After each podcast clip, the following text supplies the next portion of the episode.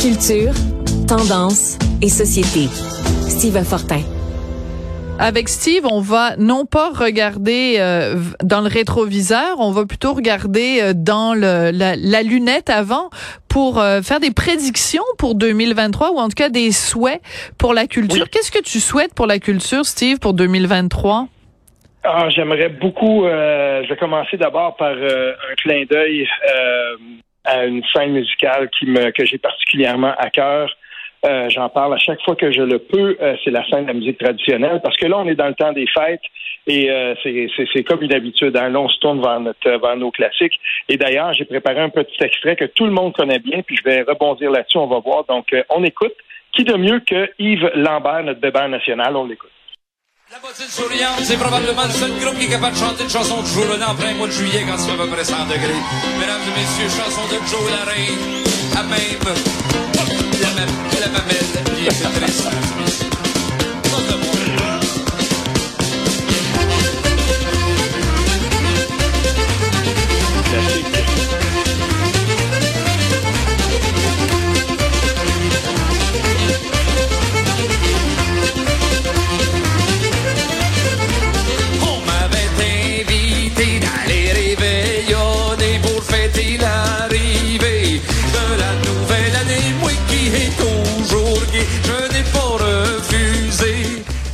Alors, euh, oui, la bottine souriante. Euh, ah, mais t'as raison de dire que c'est c'est le genre de, de chanson qui joue euh, soit le 24 juin ou dans le temps des fêtes. Euh, donc, ce que tu souhaiterais, c'est peut-être que on s'intéresse à notre folklore 365 jours par année.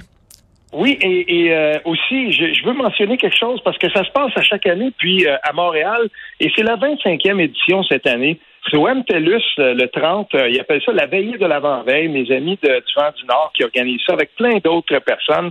Cette année, il va y avoir, euh, oui, David Simard, mais Biz va être là, Stéphane Archambault, Groove and Bass aussi, que j'aime beaucoup.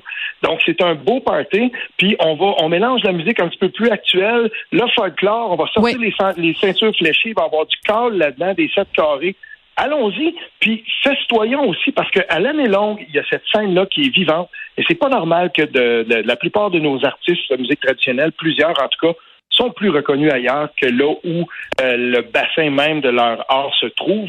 Donc, euh, et, et jeter un coup d'œil à ça parce que ça dure à l'année longue. Ouais. Alors, ton deuxième souhait pour 2023?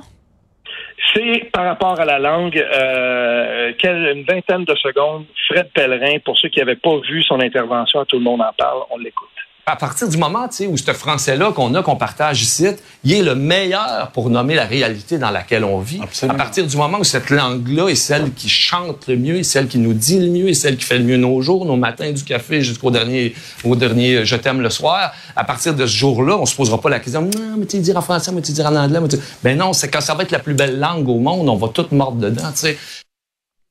En effet, je, je l'avais manqué parce que je ne communie pas systématiquement à la messe, à la grand-messe du dimanche, donc euh, je ne l'avais pas entendu. Donc, euh, en fait, euh, ils disent que ce qu'on se tue à répéter dans les pages du journal.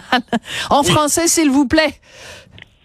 Ouais, c'est, et, c'est tellement bien dit. Puis il y a quelque chose là-dedans aussi que j'aime dans la perspective et de, de Fred Pellerin que je m'engage moi-même à, à, à adopter plus souvent c'est le côté le plus positif de la défense de notre langue. C'est beau de souligner les injustices, mais n'oublions jamais qu'elle est belle, cette langue-là, et, dans, toutes les fois qu'on a la chance d'en parler positivement et, d'en dire du bien, ben saisissons-le aussi et rappelons que cette langue-là, euh, on peut en être fier et c'est notre devoir d'en être fier et de partager notre fierté de cette langue-là aussi.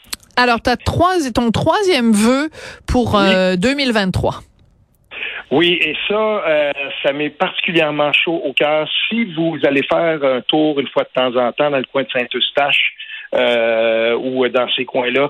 Euh, je veux parler de notre patrimoine. Notre patrimoine bâti, on en entend souvent parler. Il y a une belle grande église à Québec qui est menacée de destruction, ou en tout cas d'être sur le pic des démolisseurs. Mais euh, pas loin de Saint-Eustache, à Saint-Joseph-du-Lac, il y a une super belle église là qui est en danger en ce moment.